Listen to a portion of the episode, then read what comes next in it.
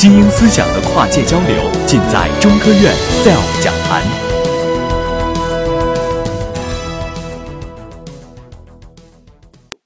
到了人工智能时代，数据就像传统工业时代的石油和天然气，数据已经这个成为一种新的生产资料。那么，可能这个时代最重要的制度应该是什么呢？应该是和数据相关的制度。比如说，这个数据，个人的数据应该怎样去保护？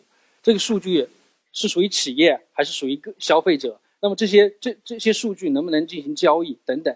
这些制度毫无疑问是和数据相关的制度，是人工智能时代的非常重要的法律制度。而这个制度现在全世界都在探讨，呃，中国也有很多的案例，但是呢，没有没有目前来看还没有特别明确的规则，还需要进一步的探讨。这是和制呃和这个产权相关的。我再举一个例子，责任相关的，比如说现在的无人驾驶的汽车，当发生了这个车祸。由谁来承担责任？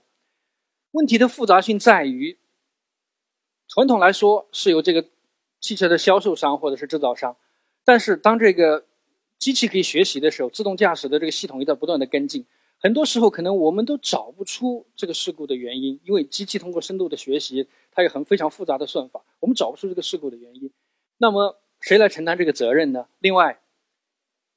比如说，传统来说，交通肇事有刑事责任。那么，当无人驾驶的汽车出现了这个交通肇事，谁来负这个刑事责任呢？是生产汽车的这个这个厂呃厂商老板吗？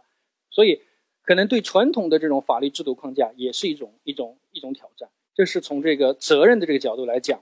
刚才我讲了产权，讲了责任。第三一个，我觉得我们讲深远一点，是不是人工智能时代会对我们的这个法律上的这个主体带来一些挑战呢？我们知道法律上有两种主体。一种是人，自然人；一种是法人，公司、企业，它就是一个拟制的这个这个法律主体。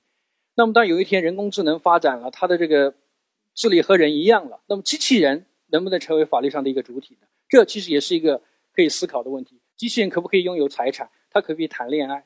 它可不可以有投票的权利？它可不可以有一个银行的账户？这些都是我觉得我们可以去可以去思考的问题。当然，可能比较遥远，但是其实有些国家已经在探讨。比如说欧盟，欧盟在去年的时候，他就提出了这个，他有一个呃有一个法讨论一个法律建议，就是说是不是可以赋予这种像机器人一种电子上的人格，那么让他享有一定的权利，去承担一定的义务。这是我呃这是我想跟大家讲，就是说从产权、从责任，包括这个这个法律的主体角度，可能人工智能时代都会对我们的传统的一些一些制度带来一些这个这个挑战。但是整体来讲呢，我想，呃这些挑战。呃，都是我们通过理性的思考和这个制度设计可以去解决的。最后，呃，我想说，现在有很多的观点讲这个人工智能可能会怎么样去这个，呃，毁灭人类啊，怎么呃，就是怎怎样的威胁论。其实我倒是觉得，其实我们真正担心的是人，我们不用担心机器变得像人一样聪明，我们真正应该担心的是人变得像机器一样没有情感，这样。非常的麻木，没有价值观。我觉得这样的世界才是真正非常非常可怕的一个世界。最后，我想说的是，祝大家这个春节快乐，万事如意，阖家欢乐。我想，因为带着这样的这个祝愿，我们人类需要带着这样这样的一些美好的价值和向往的，走进这个二零一八，走进人工智能时代。好，谢谢大家。